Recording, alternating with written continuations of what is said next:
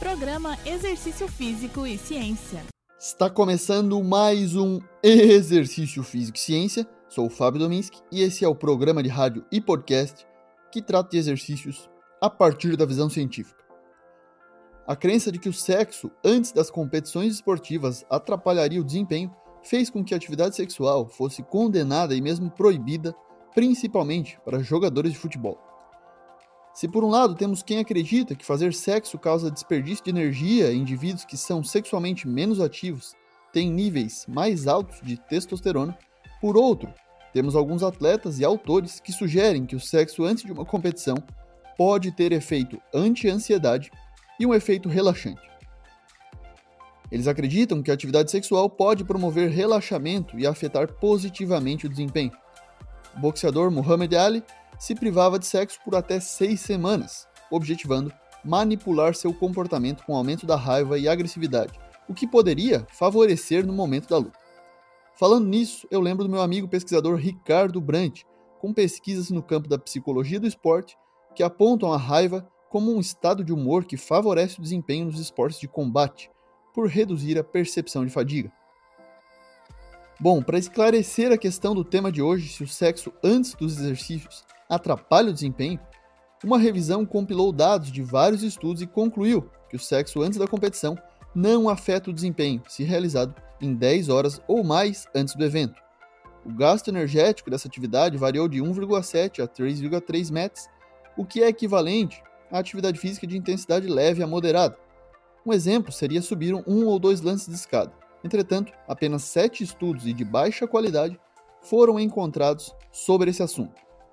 Em quatro desses estudos, a atividade sexual realizada entre 10 e 12 horas antes da competição não alterou os resultados em testes fisiológicos de curto prazo, incluindo força de pressão manual, flexibilidade de isquiotibiais, tempo de reação, potência aeróbia, exercício de subir escadas, nesse caso, e o VO2 máximo, consumo máximo de oxigênio, obtido em teste em esteira e ciclo ergômetro.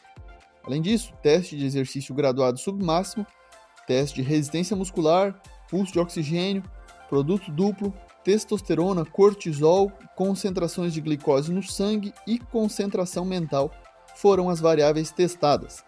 No primeiro estudo publicado sobre o tema, em 1968, foram testados 14 atletas casados que tiveram relações sexuais na noite anterior aos exercícios, e isso não afetou a força ou resistência dos músculos flexores palmares usando um dinamômetro de pressão manual para verificar aí a força de pressão manual.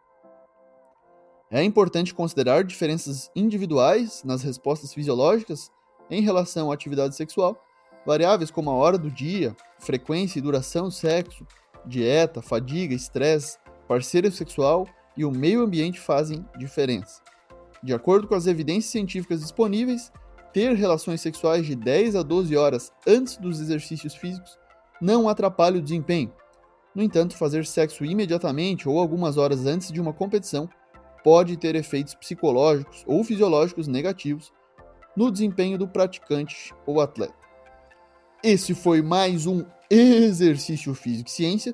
Se você curtiu o episódio, compartilhe nas redes sociais ou envie para alguém, para que a informação chegue até mais gente. Além disso, você pode me dar sugestões de temas, assim como colaborar com o programa com suas críticas. Por favor, fique à vontade através das redes sociais como o Instagram ou Twitter, no meu perfil arroba Fábio Dominski. Lembrando que todos os nossos programas estão no Spotify, Google Podcasts, na Amazon Music e no Apple Podcasts. Um abraço e até a próxima. Você ouviu Exercício Físico e Ciência com o professor Fábio Dominski, na Rádio Desk FM 91.9.